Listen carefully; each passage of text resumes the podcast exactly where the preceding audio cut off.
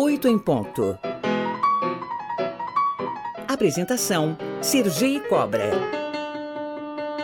Olha, as redes sociais propiciaram uma circunstância diferente na vida do Brasil e do mundo. Cada um tem uma, digamos, uma fonte de informações para chamar de sua. Eu, por menos ou mais seguidores que você tenha, você acaba criando uma credibilidade, você acaba criando um público seu, uma espécie de bolha, com a qual você lida com as matérias. Tem muita gente que segue alguém, a pessoa coloca lá, ela acha que é a pura verdade, às vezes não é.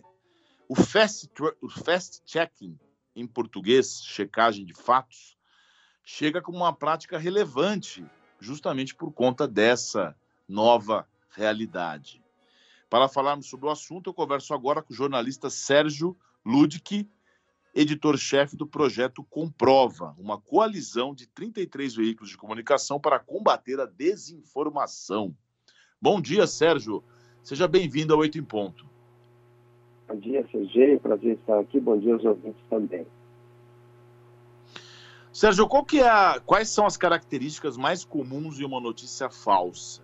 E como é que o cidadão pode identificar esse tipo de informação? Existe um padrão? Muito difícil é, fazer a identificação, Sachê. É, você falou né, sobre é, a confiança que a gente tem nas pessoas próximas, esse é, um, esse é um dos grandes problemas que a gente encontra. Né? O, padrão, o nível de confiança das pessoas próximas, parentes, colegas de trabalho, amigos, é muito alto e muitas vezes o, o, a confiança que se tem nos veículos de comunicação que fazem uma verificação bem apurada, fazem uma investigação bem apurada, que ouvem os dois lados, tem política de expansão de erros, não tem, não, não tem das pessoas o nível de confiança que, que, que recebe. E, então, muitas vezes é, é, é muito difícil que, que, as pessoas consigam elas próprias é, fazer isso. Mas algumas dicas eu acho que eu posso dar, né? há umas características que são comuns ao conteúdo de desinformação. É, uma delas é que normalmente elas procuram é, fazer com que as pessoas tenham uma reação emocional em relação a elas. Então, é, a desinformação ela, ela se vale muito, ela se alimenta muito das frustrações das pessoas, né, do, do, do, dos sentimentos, dos sonhos que não foram realizados, né, das angústias, das ansiedades. Então, é, normalmente elas, elas produzem isso né, para que possam atrair melhor as pessoas, alguma reação de indignação, de tristeza, de, de, de mais frustração, sei lá. Né? É, então, esse é um dos, dos aspectos. Outro é, é, que ela sempre é, estimula que as pessoas tenham uma reação imediata a, a ela. Né? Então, é, muitas vezes ela traz esse, esse caráter de urgência, de é, compartilhe já, compartilhe sem dó, as pessoas precisam saber, né? Então, a gente precisa desconfiar quando alguém nos pede para não pensar, para ter uma, uma atitude em relação a algo que a gente esteja mandando, né, que esteja recebendo e, e, e, e, que não dê tempo de pensar. Né? Outra coisa. O, o Sérgio. Oi, desculpa. Nesse Diga. passo, você, como é chefe, editor-chefe de um projeto com tanta gente, você deve ter avaliado já muito a questão comportamental. Eu recebo, às Sim. vezes, de gente catedrática, pessoas que têm informações, umas coisas absurdas. E eu te pergunto, como é que as pessoas devem se comportar quando se deparam com informações imprecisas? Elas chamam a atenção, elas falam com educação, elas mandam para algum lugar também para ter uma checagem. Como é que é esse comportamento? Olha, ah, o Comprova, ele tem ah, algumas, ah, ele tem alguns caminhos, tá? É, um deles, as pessoas podem é, mandar por e-mail para que a gente possa fazer a checagem é, para projetocomprova.com.br.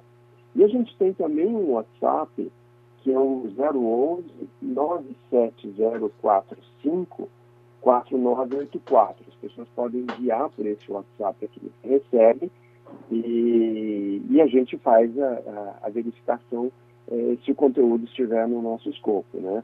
É, e aí a gente devolve para a pessoa com, com, com, a verificação que, que foi feita, né? Repete é... o WhatsApp, por favor, porque às vezes a pessoa já tem interesse de mandar alguma coisa uhum. nesse minuto. Você pode repetir o WhatsApp? Perfeito. É 011 97045 4984.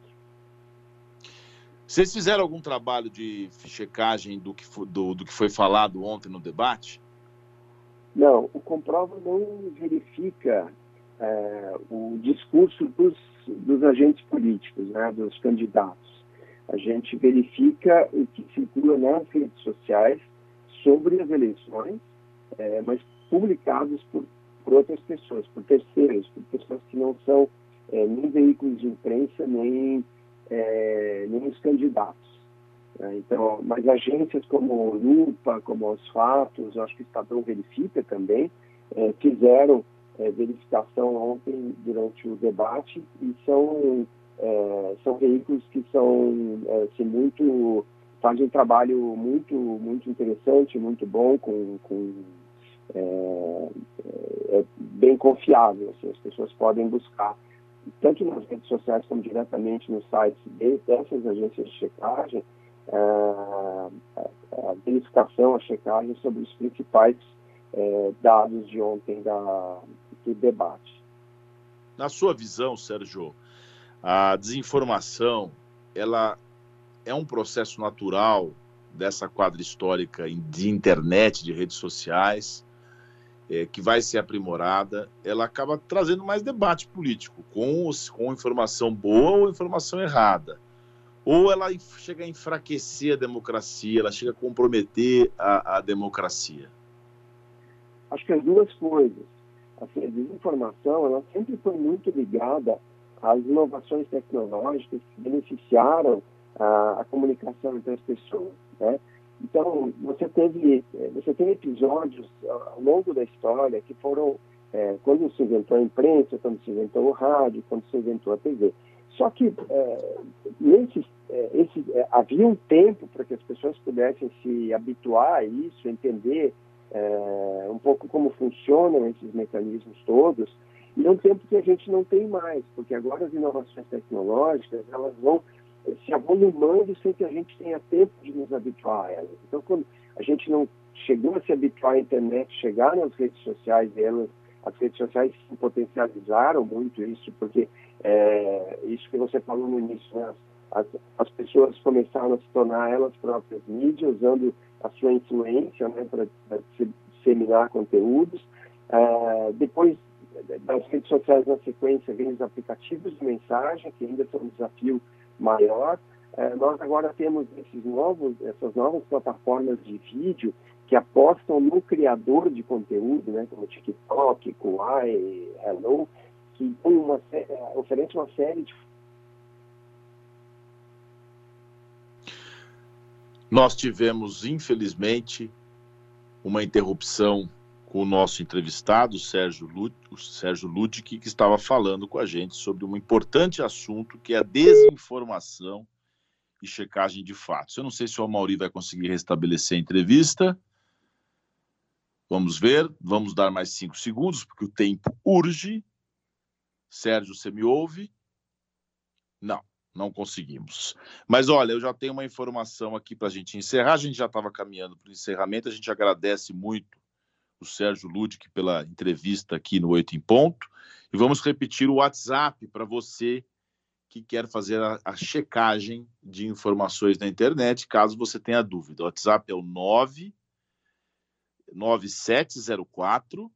Então vamos repetir, não, vamos lá. 9704 54984. É o WhatsApp da checagem de fatos desse instituto importante que o Sérgio Ludic é editor e diretor. O projeto Comprova.